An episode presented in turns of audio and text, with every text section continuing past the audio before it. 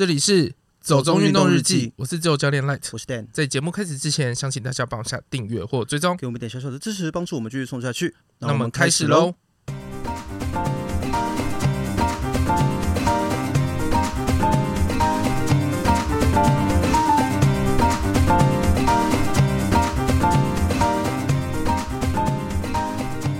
铁人孩子网与孩子们下阶段的约定：勇渡基隆屿，认识海洋文化。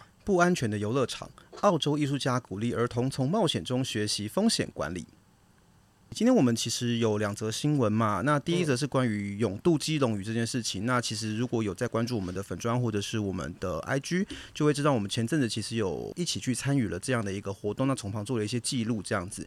那今天其实我们当然也是要邀请到我们这次永渡基隆鱼的主角吧，应该算主角吧，主理人，主理 主对，现在要用一下，呃，就是这个活动的主办人蔡松佑教练，然后我们欢迎松佑教练。Hello，大家好。松佑教练呢，他是田径跟跟铁人三项的运动员，那现职是一个自由教练，也是 Love and Dream 运动推广的创办人，号称铁人孩子王。所以今天我们第一则新闻里面讲到的铁人孩子王就是我们的松佑教练喽。但是其实为什么我们第二则新闻选了一个关于不安全的游乐场这个新闻？是因为我刚好看到这个新闻，我觉得还蛮有趣。它是一个香港那边的报道，是澳洲的一个艺术家，他就是希望能够打破那种小朋友被家长过度保护的这样的一个状态，所以他在呃游乐场里面用他自己的创作，主要是一些钢筋混凝土跟一些金属构件去。打造一些既是雕塑又是游乐设施的东西。那它每一个设施都有一定程度的危险性，有一定程度的风险，但是它不会有重大的导致你受伤或死亡的危险。那他希望说，让小朋友在这样的一个游乐设施玩耍的时候，你可以自己去学习怎么样去理解风险的存在，然后怎么样去保护自己不要受伤，也是希望能够给家长一些教育。那其实我觉得刚好这样的一个主题蛮符合当时我们在听松佑教练讲他去办理泳渡基隆屿或者说做勇敢的事这件事情的时候那个基本的出发点啦。就是让他们跌倒会痛，就对。哎，对，就是 小孩子其实真的需要跌一下啦，因为我觉得你让小朋友不去跌倒、不去生病、不去受伤或什么东西的，他们其实是不会成长的，然后最后就会都变妈宝。嗯、而且、啊、我跟你说，这个到最后真的会害到你自己，因为我有些朋友在当小学老师什么的啊，然后真的是饱受一些你知道直升机家长的苦。最近有时候可能看新闻，包括国外的也是啊，像韩国前阵子比较大的新闻，就他们有个小学老师，嗯，就是遭到霸凌嘛。其实韩国的那种中小学老师，他们被家长啊，或者是被学生霸凌的状况还蛮严重的。这个状况，我觉得在。亚洲文化里面多少都有点出现，有些时候真的是我们的家长对于自己的小孩有一点过度的保护跟过度的关切啦，这个有时候反而会变成说限制你小朋友的成长。嗯，所以这件事情我自己觉得还蛮有感触，因为我也是个被过度保护的孩子哦，所以 现在讲自己这孩子有点不要脸啊，但是 我觉得这个事情本身是我自己经常在日常生活中都会看到、都会听到的事情。嗯，所以我听到有人愿意去试着打破这件事情，还蛮好奇的。当然也觉得不知道这中间遭受了哪些委屈啊，我也是蛮想知道的。所以今天就想说，我们可以邀请松佑教练来跟我们聊一聊这样子。但其实我们知道，松佑教练他本来是从运动相关的科系出身嘛，算是运动选手。嗯对，我是田径跟铁人三项的选手。对，但是好像我看到你的自我介绍里面有写到说，二零一九年之后就逐渐远离赛场，然后要开始走运动推广这件事情。那我可以问一下为什么吗？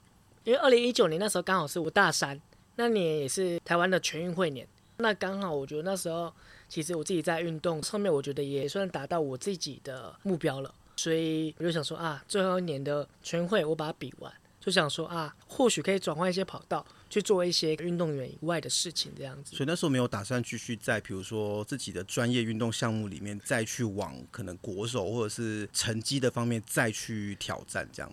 其实也没有设限呢。当然以国手来说，老实讲，就是因为达不到我才退下来。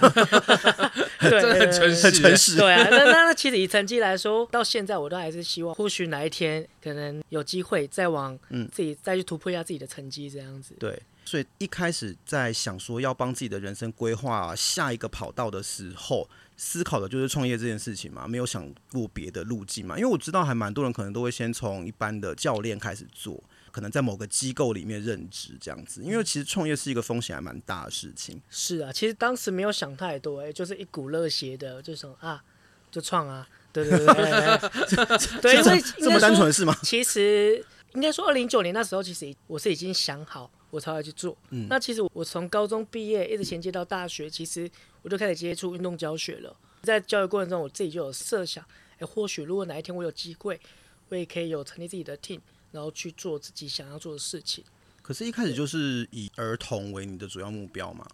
其实没有哎、欸，我一开始其实什么都教。对，可是其实现在也是一样啦。对，当然就是后来因为我自己算是蛮热爱小朋友的，嗯，我觉得我自己可以花很多心思在他们上面。哎、欸，所以我的同文层真的很难听到这种话，对，超级难的。所以我就想说啊，我先以往儿童这一块去经营好了。所以孩子王这件事情是从一直以来都是有这样的特质吗？其实也没有哎、欸，有没有？所以是人设的部分吗？人人设人设，对对对。对啊，因为我觉得儿童他，你说他单纯是没有错，对啊。然后你可能会觉得他有时候单纯的很可爱，可是他们不受控的时候，也会觉得蛮想俩攻 的，会想雷死他们。那所以你们在教儿童的时候啊，因为我知道你们有 team 嘛，对，所以你们也会不同的教练，然后大家都带小朋友这样子，在这个过程里面都不会有一些。觉得很痛苦，就是面对儿童那种难以控制的状况的时候，不会有一些情绪失控的时候出现吗？绝对会啊，绝对，对对对，一定会有啦。嗯，对，毕竟跟小朋友相处就是这样嘛。嗯，有时候对他们太好，他们会爬上头上来。那你们有没有什么那种嗯，如何控制小朋友的诀窍之类的？就是吸引他们注意力的东西。其实每一次都不一样哎、欸。哦，他们很快就会对一个东西失去兴趣，这样吗？还是也可以这么讲。再来，也就是说，应该说每一次遇到的事情跟情境都不一样。嗯，所以老实讲，好像他没有一个制定的 SOP。对，我觉得我跟小朋友相处比较没有一个上对下的关系的。嗯，我会希望可以跟他们用比较朋友的方式去做教学，去做相处。可是就是因为没有上对下的关系，小朋友特别容易跑到你头上，不是？确实，确实，对，所以呃，很多时候。我没有一个制定的方式，嗯，就是我照着我的感觉去引导他们，嗯，对，去鼓励他们，对，哎，这让我想到我在乐园的时候啊，对，他们都会有一个 SOP 对付小孩子，就是例如拿一个什么闪的东西，哦，然后小朋友就像逗猫棒的概念，对 对对，他们 就会被停下来，然后看，然后就是可能要拍照，然后不知道该怎么办的时候，就拿一个东西摇一摇。可是那是因为是乐园，所以你面对的是不特定的人啊，哦，也是，他可能就见到你这么一次。可是他们如果是运动教学的时候，就是那些人来上课，你总不可能动猫棒用个十次吧，连猫都会腻，好不好？对啊，所以其实我我觉得我我跟小朋友相处，我们算有默契在了啦。嗯，就是当然一开始其实都是要建立基本的观念，嗯，规则。对，大家相处久了，其实有默契了，这个规则反而变成它就不是一个规则了。嗯，就是你不要太超过，OK，那那我也可以接受。就是我觉得大家都当过小朋友嘛，就是有时候我们会很皮啊。我觉得只要安全跟不影响教学状况下，其实我教学算是蛮弹性，让小朋友可以自由发挥、嗯。那其实一开始 Love and Dream 运动推广这个公司，主要还是以教学为主嘛，对不对？对，没错。后来才开始有一些活动出现，是从所谓的一百公里的约定这件事情开始吗？呃，其实也没有哎、欸，我们从原本寒暑假的营队开始。嗯，哦，所以你们本来有营队？对，我们本来营队。嗯，当然寒暑假期间玩就会有教学。那我们从二零二二年开始，才开始去搞一些像冒险教育，嗯，对，然后跟一些像，呃，带小朋友去异地训练，嗯，这种的计划。OK，所以其实像一百公里的约定这件事情，它算是从一般的运动推广跟营队转换到所谓冒险教育这件事情的过渡吗？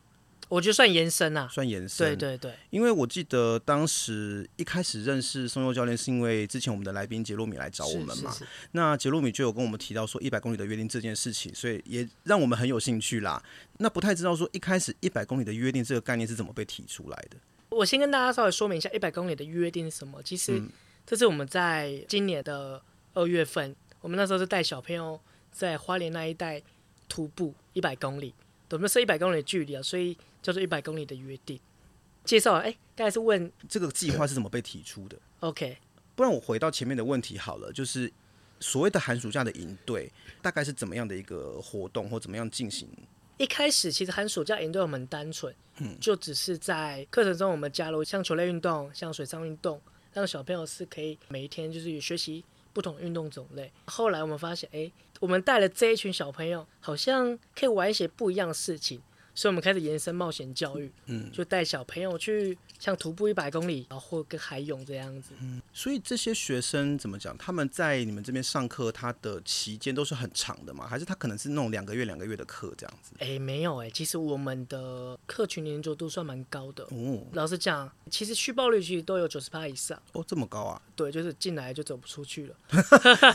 也是邪教从小养成。对啊，所以所以就其实哎，为什么我们在规划上都是想说啊，让小朋友认识田三项以外，可以怎么样延伸？那像刚刚有提到冒险教育这个词啊，它本来就是你有兴趣想发展的面向吗？对，没错。那大概什么时候开始有这个想法？嗯、什么时候？对啊，就是觉得应该要带小朋友去冒险，然后让他们体验所谓的冒险这件事情。哇，其实从二零二二年开始，嗯，我就把冒险教育这当成我们未来发展的一个重点活动了。嗯，那当然，因为我觉得也算是自己其实有一个冒险的心，其实我也蛮常尝试一些不同的挑战，所以我就觉得说啊，其实可以从冒险过程中学习到很多的事情。嗯，那也希望是可以把我过去我自己在冒险跟挑战过程中学到的事情，希望可以带给小朋友，所以我才会衍生出这个冒险教育。可是那时候，像在执行一百公里的约定，就是这个徒步一百公里的计划，它也算是冒险教育的其中一个对对对重要的部分嘛。那这过程里面执行的情况跟你的想象是有落差的吗？还是其实就跟你想象是差不多？因为我觉得小朋友他们是很难去用一个固定的方式去想象跟理解的群体。你在执行的过程里面有没有发现什么跟你原本想象不一样的地方，或是你觉得哦，其实可能比想象的还要好的地方？老实讲，其实。整个过程是比想象中的来的顺利。嗯，我觉得以长时间做徒步，在走路过程中，前面几天会很有新鲜感，但后面说真的，你就是每天看 Google Map 几公里，呃、也也是对，但是就是我我觉得这种东西就是自我的对话啦。嗯，对，就很重要。在这个挑战过程中，这一次我带一群小朋友，我发现带他们过程其实没有想象中的困难。哦，是吗？因为小朋友他们自己会用自己的方式去排除。哦，有小朋友自己会找乐子。对对对，会自己找乐子，就蛮蛮酷的一件事。当然也是有遇到士气比较低落，像是下大雨，也是有这种情况发生。但是这种情况都在我们计划中，就是我们都有一些解套方式，让这件事情可以很平安的度过，所以倒还好。只是小朋友都没有很卢的说我要去吹冷气或者是什么的嘛。没有哎、欸，没有，因为我们其实，在参加活动前就有跟他们说了，就这个挑战其实它不是豪华行程，它也不是旅游行程，嗯、也不能说不是旅游啦，因为确实我们是希望可以让他们除了走路去挑战体能，嗯、也是希望可以带他们去认识花莲泰鲁阁。那 好，我突然忘记要讲什么。好，那我我有点好奇，刚刚讲说小朋友会自己找乐子，可以举个例子吗？我很想知道他们到底是怎么样自己找乐子。他们会自己。自己编歌哦，你说 边走边唱这样吗？边唱歌，对。那一次的小朋友大概年龄都多大？哇哦，那时候最小的八岁啊，比较最大的大概是最大差不多十一岁。哎，那其实都是小学生嘛，对，都没有到很大。对对对，所以他们都不会抱怨说啊，走得很累，想休息。其实不会，因为所以我我想到我刚才讲什么了。对，因为就是其实我我们在活动前都有跟他们沟通了。嗯，就是我跟你讲说，它不是豪华行程。哦，对，那其实我们也有跟小朋友说，这其实就是一个挑战。对，那我是鼓励他们去做这个尝试啦，因为我觉得这件事情比待在教室里面上课来的好。我我我是跟他说，其实这件事情跟你们这个同年纪的人，其实通常都不会去做，但是我们去做了，我们去尝试了，我觉得对你们来说是很有意义。那其实我觉得小朋友他们其实也有一种啊，我好像可以去。挑战这个我从来没有见过的事情，我发现我们小朋友也已经有邪教的潜质。上次啊，我跟你们一传嘛，对对，然后就有一个小朋友，就是只要跟他讲你这样做很帅，他就会乖乖做。就是你要 谁啊？我怎么不知道？告诉我一下。结果教练不知道，这是杰洛米带的。好啊，我去查一下。有时候小朋友就是要靠一些。小小的事情，你可能就会激发他们的一些动力之类的，啊、我觉得是蛮有趣的。呃，这个一百公里，你们那时候大概是花多久时间走完？我们花五天的时间，五天，一天要平均二十。哦，其实就跟成人的速度也差不多嘛。对，差不多。嗯，对对对。但是其实对小朋友来说，我觉得一天二十已经是极限了。嗯，应该是。对。那他们走完一天二十公里的路程之后，晚上回到饭店，还会有精神继续玩闹吗？绝对啊，哦，绝对还是有是，对，就其实、哦、小朋友蛮厉害的哦，不要看他们嗯。好像一整天都在走路，回到民宿可以好好休息，嗯。这不可能的事。对他们，其实我觉得民宿变成是他们一个放松的时间，对，所以他们会很期待，嗯。所以其实也是闹哄哄的。有啊，上次那个有一个小朋友也是啊，嗯，才刚游完，对，然后就一上到那个船上，他一开始就是 已经很累了，然后就晒一下太阳之后，在那边一直找栏杆爬、欸，对，小朋友体力有这电很容易就冲爆。对，电电一下就满了。那你觉得办这个一百公里的约定这件事情啊，对你自己作为一个主办人来说，你有得到什么 feedback 吗？就是一些回馈。因为我刚刚有说一百公里的约定，它比我想象中的还来得顺利，就是因为我发现，哎，其实办完了讲，我其实很感动，因为我发现小朋友其实没有我们想象中的这么脆弱。透过这一场活动，我发现他们其实也很坚强，那也让我更有信心，觉得说，哎，其实冒险教育好像可以持续推动下去，因为只要安全状态允许下，我还是希望我可以每年带着他们去挑战不一样的事情。嗯就是一个电放不完，对啊，其实只要注意安全，我觉得应该都还好吧。因为呃，可能像这种 physical 的部分我比较没有接触，但是像过去我也有接触到一些，比如说教小朋友东西，教他们一些认知或者是一些比较呃思考上的事情。我觉得大人都会把小朋友想得很单纯，什么都不知道，然后也什么都不懂。但其实有时候你如果稍微跟他们多谈一些，你会发现他们其实学得很快，而且他们的认知可能远远超过你的想象。是啊，没错。那我就觉得说，其实我们真的不需要把所有的小朋友都想的好像是一无所知，什么都不能做，就是完全没有行为能力的感觉。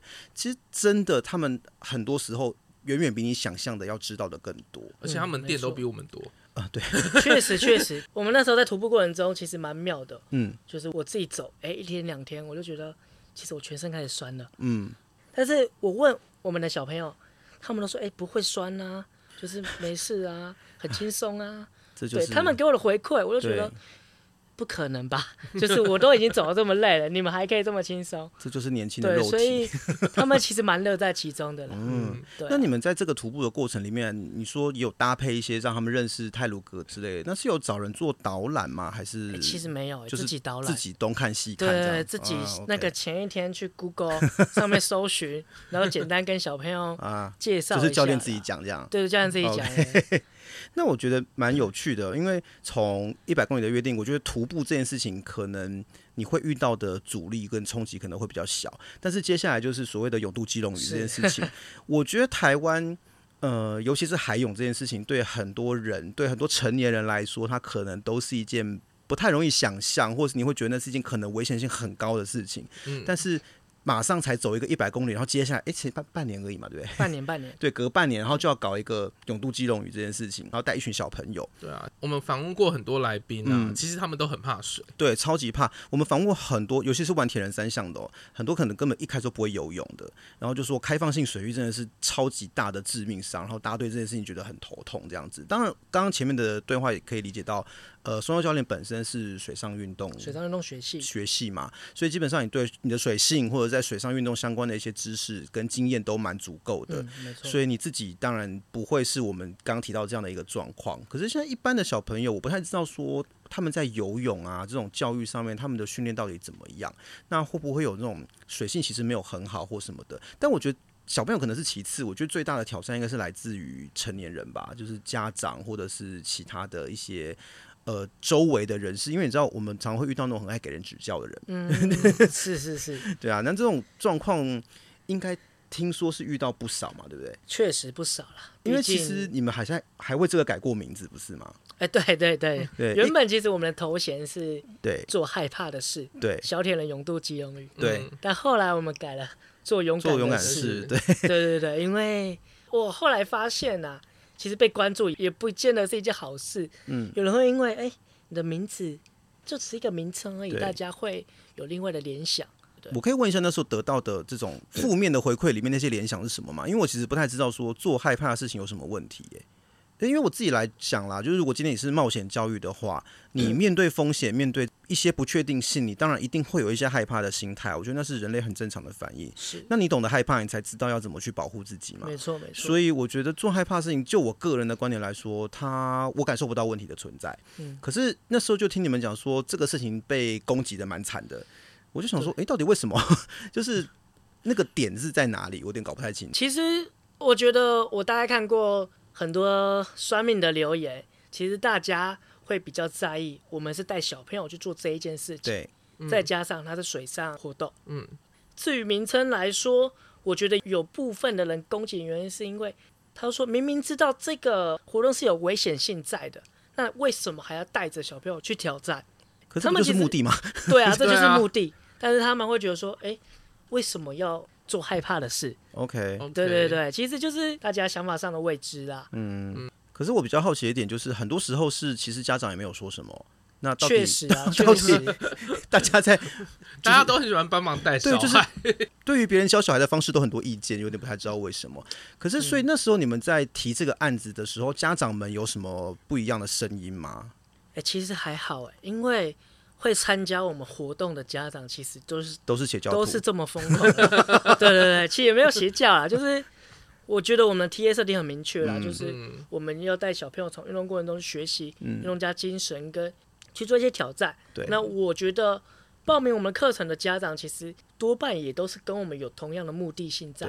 嗯，所以我觉得以家长来说，其实我们也有筛选掉不适合的人了。对，对，会来参加其实都是支持跟。认同我们理念的人这样子，嗯，所以其实你在那个时候要提出这个计划要去执行的这个过程里面，家长这一方他们其实也没有特别提出什么样的反对或者是什么样的指教这样子。其实没有反对，嗯，但是有指教。呃，当然当然这个可以想象。其实我我觉得国内的水上安全教育算蛮封闭的，嗯，对。那当然，其实家长还是会有点担忧啦，对，他们还是会担心，哎，戒护够不够？嗯，或者是。在水中会不会遇到什么状况？嗯，对，当然就是，其实我们在办这活动的时候，我也很明确跟我们家长说，就是这样活动，老实讲，它确实是有它的风险因素存在。我是活动主办人，我要负责。我希望就是我们参加活动的，不管是家长、小朋友，其实我们希望可以共同去把这活动办起来，共同承担责任，就大家一起来检视。只要大家有一些疑虑或觉得说好像做不好的地方，其实都可以提出来讨论的。嗯，对，所以。在跟家长方面，包括我们团队方面，其实有很多的讨论，但大家的目标一致，我们就是希望可以带小朋友去认识海洋，我们去完成这个挑战。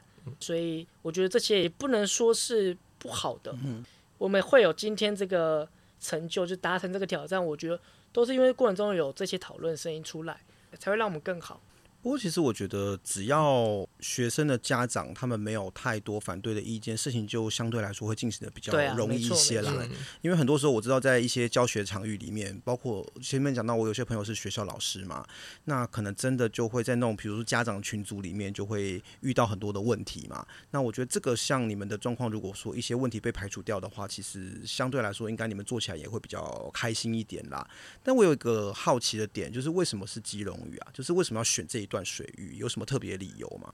相较来说比较短，就是比较简单啦。嗯、因为像据我了解，还有人就是有游，像东港到小琉球。对，嗯，其实基隆屿算是比较短的。老实讲，以岛跟岛之间，那当然就是因为我觉得北部啦也比较方便，嗯，所以我们当初设定的地点就是啊，如果可以带小朋友去挑战基隆屿这样子。总不能设定龟山岛。对啊，那个真的太远了。可是你自己之前不是讲说永渡龟山岛也没有游去龟山岛吗？那个是他们活动方的问题。说什么去永渡龟山岛，然后就是乌石港游一圈这样而已。不是他们的上面写说什么首届永渡龟山岛，然后事实上就是乌石港就是游三公里这样。这就是一个不实广告。可是其实那一天超难游的，嗯，不要看那个三公里，那个流全程逆流。所以你觉得游基隆屿那天其实还比较对啊，比较轻松。其实我们基隆屿那天超顺的。对啊、嗯，所以其实那天在活动上也都觉得还算蛮顺利的这样子。老实讲，就是老天爷帮忙很多啦。嗯，就是连当天的船长都说他从来没有遇过这么顺的状况。嗯，对，所以其实我们那个活动算很顺。可是其实那时候因为也是刚好农历七月嘛，对，农历七月，所以这件事情有被拿出来做文章吗？绝对有啊。哇，甚至我记得有有一个印象很深，就是我们是永渡急用语嘛，嗯，他说是超度路线啊，一条路，对啊，很无聊哎、欸，是也是网络言论，网络网络，OK，哦，他们其实也是蛮有创意的啦，对，就有时候也不知道该夸赞他们有才还是怎样，这我们也也想都想不到哎、欸，所以说什么好像在活动开始之前，你的脸书什么都关掉嘛？还是不看？也没有也没有关呐、啊，就是不想看，看了哦，是吗？但就是其实老实讲，我自己的情绪跟我自己的状态被影响到。嗯，对。那老实讲，我也会有压力，因为毕竟我们这件事情已经被放大检视了。对，我们那一则贴文好几百人转发了，嗯，然后好几个留言都是其一面倒啦，双面、嗯、留言一一面倒。嗯，那其实我的压力大是来自于。这样活动绝对不能出事情，对对，所以当时其实我我老实讲，我不太敢在社群上面去做太多的分享，嗯，因为我怕事情没有做好，因为这件事情包括像杰路米那天也是你们的借户嘛，对，所以在事前其实杰路米有跟我通过电话。然后就说，其实他自己也算是能够感受到主办人的这个压力啦，因为真的就是不能出一点点差错。没错。那所以感觉得出来，连他讲话都有一种好像有压力在的感觉，这样子。但是其实活动当天，我看起来整个借护的队伍是非常非常庞大。对，借护真的是超壮观的。对，我觉得那个状况很壮观诶，这个场面，我好像没有看过这种场合。应该说，这样活动老实讲，我觉得很多人帮忙啦。嗯。虽然说。网络的声音一面倒，嗯，但也有另外一个声音起来，就是支持我们的人。嗯，那说真的，当天大家看到水上这么多的街户，其实这一些的街户都是大家自愿来的。嗯，我觉得这些人真的是帮忙我们活动很多了。嗯，就大家其实理念一致，就是希望我们可以为台湾的海洋运动去做一些推广，嗯，去做一些正面的报道。因为我看，甚至有一些是家长嘛，对不对？对对对，有一个穿着豹纹比基尼的家长，对，也是会划着 SUP，就是去借户这样子。对啊，没错。我就说，哇，其实这个场面真是蛮难得。那天看到大家一群人超级多，然后划着 SUP 出去，然后在海上排成两列，然后小朋友就游在中间，是，这是一个海上星光大道的感觉，我觉得很特别那个感觉。哦，其实我蛮感动的，嗯，就是像画面想起来，其实还是会有一点。那个鸡皮疙瘩，对对对，对，对啊，所以我觉得这个活动那天我自己没有下去游，赖得下去游嘛。对，那我自己在旁边，我是跟家长同一船，然后就是看着这个活动进行。其实我自己心中也是有那些悸动在啦，因为真的是很特别，我没有想过可以有一个这样的活动，然后可以很顺利的这样子举办完成，我觉得是一个很棒的事情。但我当同时也觉得，因为我跟家长一起。我就觉得哇，这些家长真的心脏也是很大，因为 就有时候看到他们小朋友，就是可能有有感觉好像很累了，然后有点体力不济，嗯、或者是好像有个小朋友中间有不知道踢到什么东西受伤，是。家长也没有什么紧张哎，就是他们还会那边取笑自己的小朋友，然后就说 哦，怎么游一游就就停下来了，就趴在人家的 SUV 上面，哎，然后就是可能趴了一阵子之后又下去游，然后就说哦，要休息就休息，要游就游，这么轻松哦，然后就是会听到家长很多这种自己在那边取笑小朋友的话，我就觉得哇，你们心脏真的很大个，然后想说，嗯，你是想说，要不你自己下去游啊？不是，我只是觉得说啊，果然也是有这样的家长才会让小朋友去做这样的事情，觉得哦，一切都觉得蛮。合理的，因为其实这个计划开始提出的时候，我只是蛮质疑，就是想说，哇，有这么开放的家长很放心让小朋友去做这件事情嘛？然后，但是就是跟这些家长同传，就说，哦，好了，合理啊，比你，比你想的开放，对，就是一切都跟我想的不太一样，这样子。那所以，其实在这个过程里面，像你们协调这么多人力啊，事前应该做了蛮多的会议去处理跟讨论相关的一些细节嘛。没错，我们这一场老实讲，我们从筹划到执行，其实半年的时间。嗯，不过其实当然海上的东西，因为毕竟是自然环境嘛，嗯、所以有些东西还是不可预测的。没错，没错。那像我知道最后你们有些计划是没有执行出来的。对，确实美中不足了。可是你自己会觉得这样是有遗憾的吗？其实，呃，事后检讨，我觉得遗憾嘛，绝对会有遗憾。嗯，就觉得啊，好像我们在最后那个终点那个最感动的画面，好像少了点什么。嗯，但是后来。我觉得也是因为有这些事情，也可以让我们团队去思考，嗯、假如说我们明年还有的话，可以怎么样去改进呢。嗯、所以其实我觉得倒还好，嗯，就是这段过程啊，对。对啊。嗯关于永渡基隆屿这件事情成功之后，因为上岸还有包括一些媒体的采访啊，一些报道，那我相信这件事情后续还会有些能见度跟曝光嘛。没错没错。那不知道说像这个事情办完之后，家长那边有没有再得到一些什么回馈，或者小朋友那边有没有再得到一些回馈，是让你觉得印象很深刻的？小朋友说明年挑战龟山岛了。这么这么这么硬，没有啦，就其实小朋友自己也是开心的，嗯，因为毕竟我们其实花了好几个月时间，我们在投入训练这一块，嗯，大家其实也都蛮辛苦的啦。那我觉得他们完成自己算蛮开心的，也对自己更有信心。有家长给我的回馈是，有小朋友其实他对于学习这件事情是排斥的，对于运动这件事老实讲也是排斥的，嗯，他会参加纯粹就是因为他的好朋友在这里面。啊 okay 他完成之后，突然就跟他的家长说：“哎、欸，我好像可以报比赛了。”哦，OK。对对对，就是发现，哎、欸，其实这一件事情好像也影响到小朋友了，让他从没有自信变得有自信。这过程其实不容易啦。那你说小朋友说要报比赛是那种小铁人吗？对，小铁人。然后他又想要报海泳的，嗯，就是十二月的那个拉法大鹏湾。嗯嗯嗯嗯，对对对。国内目前针对这种小朋友的铁人比赛多吗？算蛮多的，蛮多的，蛮多的。OK，、嗯、对啊，因为我之前没有特别去关注过这件事情，而且我不太知道说国内有没有类似这样的一个质疑或讨论。因为我们之前在某一集里面，我们谈过一个新闻，是关于美国辛辛那提那边的一个马拉松。嗯、然后，因为他有一个小朋友是几岁，六岁还是八岁，然后他跑完全马，哦、结果这件事情在当地是引发争议的。因为就觉得说，到底那么小的小朋友让他去跑一个四十二公里的全马合不合适这件事？那我不太知道说国内有没有人对于小铁人这样的运动有过类似的讨论或质疑啊？其实有，绝对有。就是儿童运动，老师讲，嗯，应该说了，连以我自己当小铁人运动的推广者来说，我也不希望这项运动太过于专一跟专业化，嗯，因为毕竟其实以儿童的发展来说，小朋友这个年纪他其实还没有发展成熟。过多的训练跟过高强度的训练，其实并未乐见呐。对，对他们的发展可能不见得有好处。这样，没错没错。嗯，所以这个东西就是在呃，比如说教练你们自己在安排一些训练的过程中，都会特别去考量进去的，就是。没错。OK。但老实讲，其实冒险教育其实有一点点跟我的理念原本坚持的这个理念是有一点冲突。毕竟对于小朋友来说，其实它就是一个超负荷的活动。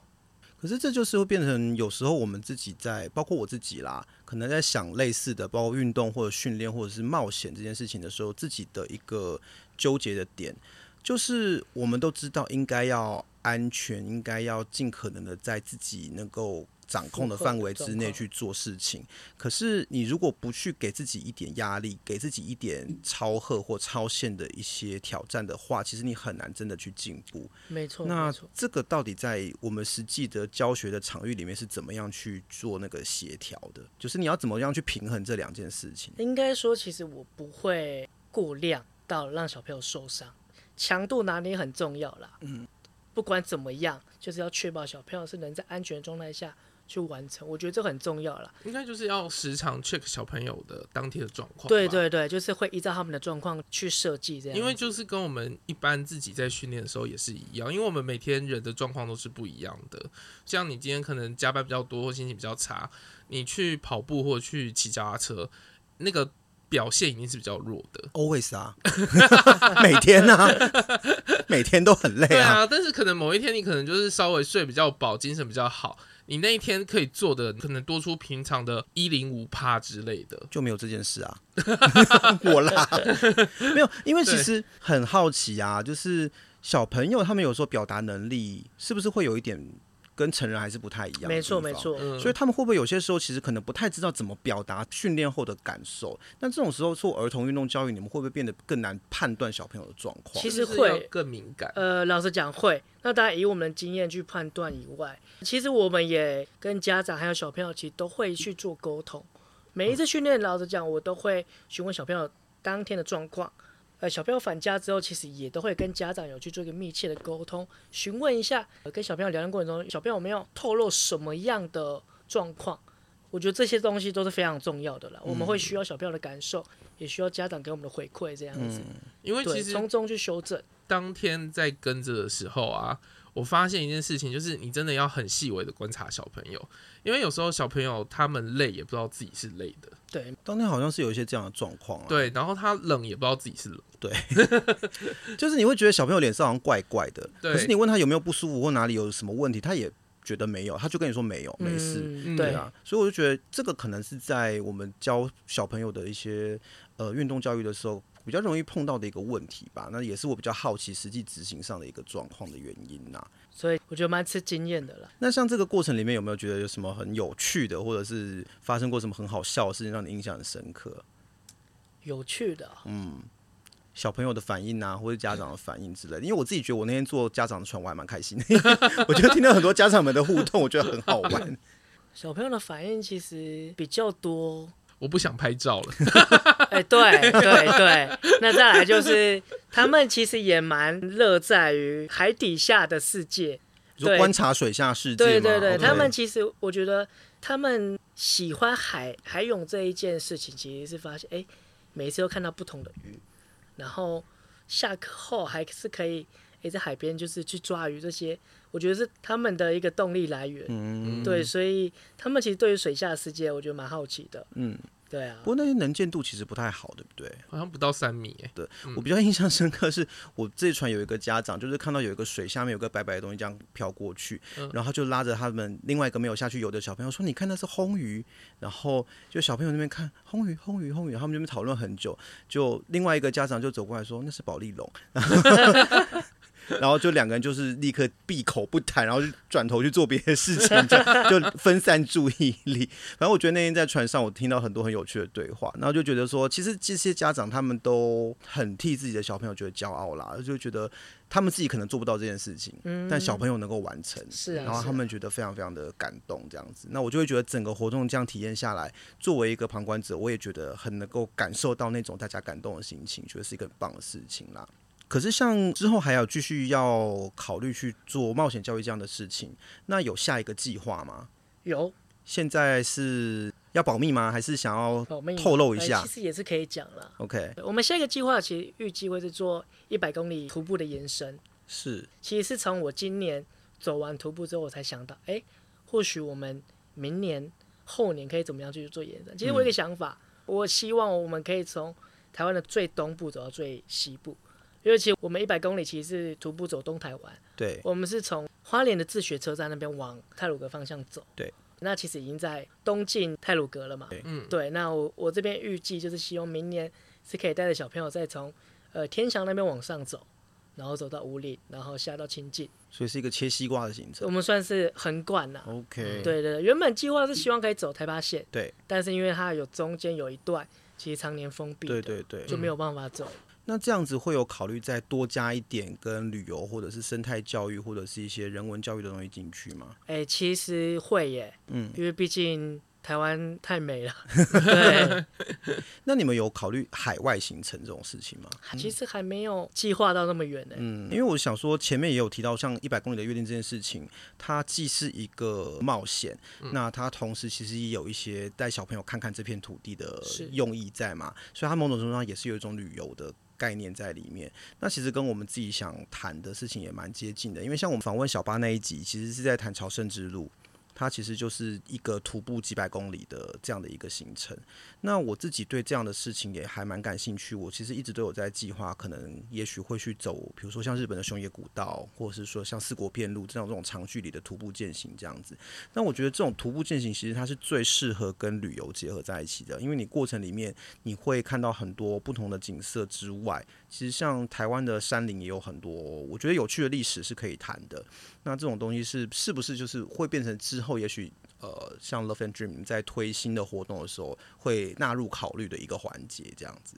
会啊，绝对就是我觉得旅游对小朋友来说很重要啦。对，不然纯粹去做一个挑战，其实对他们来说也算是比较辛苦的，就是没有乐子在啊。对啊，就是需要多种东西来分散他们的注意力，这样子。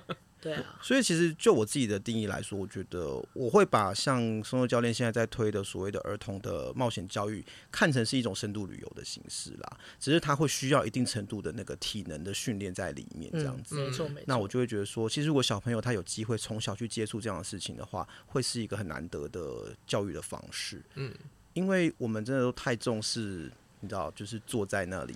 的事情，然后就会臀大肌无力，然后就会 有。这次我有听到，就是那些小朋友，其实你们都有筛选过吗？对，没错。哦，是筛选过的，有筛选过。是呃，他们来报名之后，你们再去筛人，这样吗？应该说，我们报名前就是有一个能力的筛选了。嗯，毕竟还有这个，其实它是有一定的体能跟一定的基础能力在。嗯，所以我们是抓大概一个能力啦。